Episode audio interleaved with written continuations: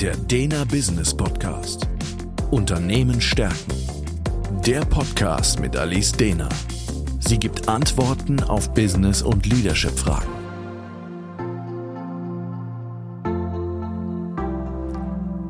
Herzlich willkommen zum Dena Business Podcast. Mein Name ist Alice Dehner und Thema heute: den Krallen des Imposter-Syndroms entkommen. Der Status quo. Vielleicht kennen Sie die Situation. Sie haben unzählige Stunden in ein wichtiges Projekt investiert. Das Team hat hart gearbeitet und die Ergebnisse können sich echt sehen lassen. Doch in dem Moment, wo die Präsentation näher kommt, spüren Sie plötzlich, wie das Herz schneller schlägt, die Hände auf diese unangenehme Art und Weise feucht werden und Gedanken aufkommen wie, bin ich wirklich qualifiziert genug, um hier zu stehen? Werde ich heute eventuell entlarvt werden und alle finden heraus, dass ich eigentlich gar nichts kann? Diese Situation ist mehr Menschen vertraut, als man meinen mag.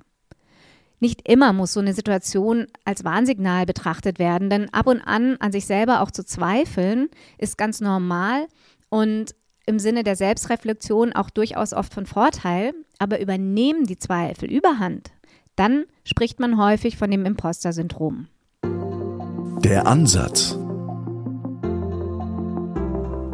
Aber was genau ist das Imposter-Syndrom? Das Imposter-Syndrom beschreibt das anhaltende Gefühl, ein Betrüger zu sein, obwohl es objektive Beweise für Erfolg und Kompetenz gibt. Menschen, die unter dem Imposter-Syndrom leiden, zweifeln an ihren eigenen Fähigkeiten und haben permanent Angst davor, dass sie bald entdeckt werden könnten. Diese anhaltenden Selbstzweifel und die ständige Angst, als Betrüger oder Hochstapler entlarvt zu werden, das sind eben typische Symptome für das Imposter-Syndrom.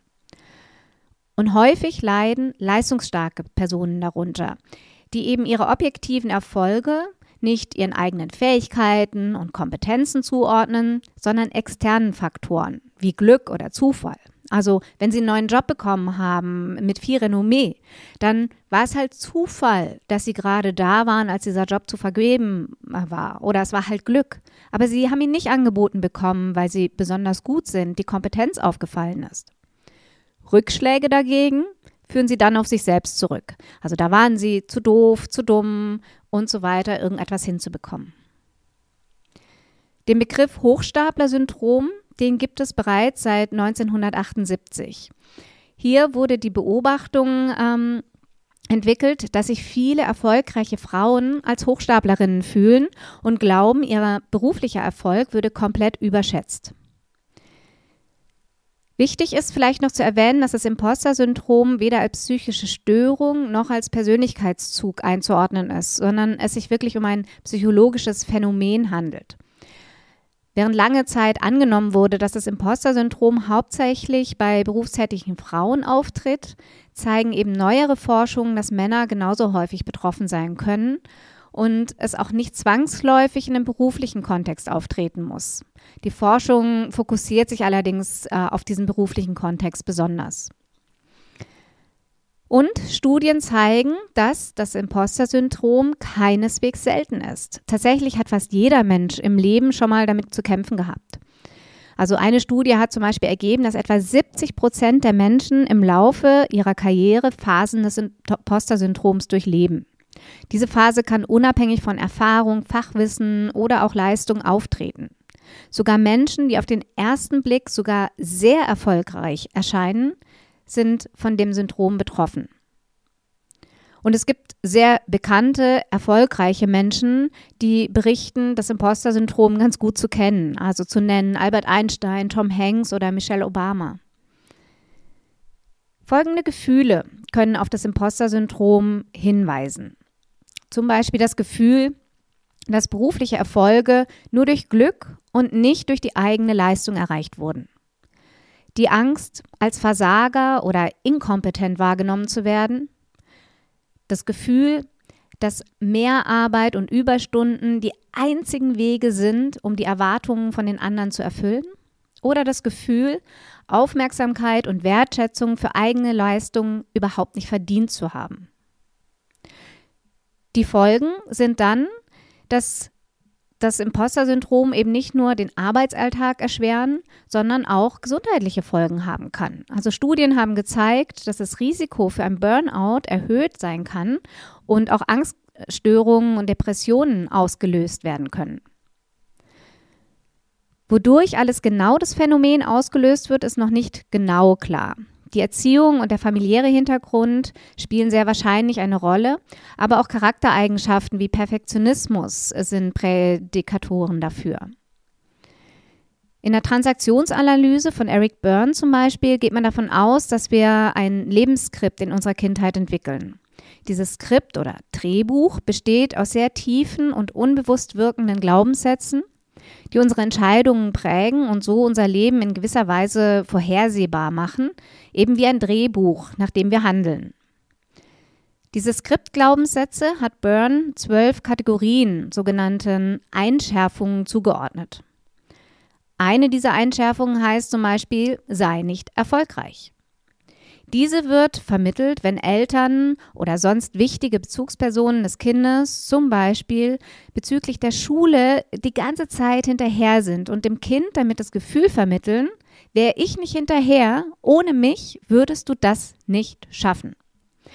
Oder eine Geschwisterfolge kann diese Skript-Glaubenssätze, äh, diese Skripteinschärfung sei nicht erfolgreich prägen, indem das jüngste Kind zum Beispiel intellektuell noch nicht mithalten kann, weil es halt jünger ist und an Gesprächen am Abendbrottisch eben auch nicht immer folgen kann. Und alles, was das Kleinste dann sagt, wird dann abgestempelt als, ach, es ist so süß. Auch damit kann ein Kind für sich diesen Glaubenssatz entwickeln, eigentlich nicht erfolgreich sein zu dürfen.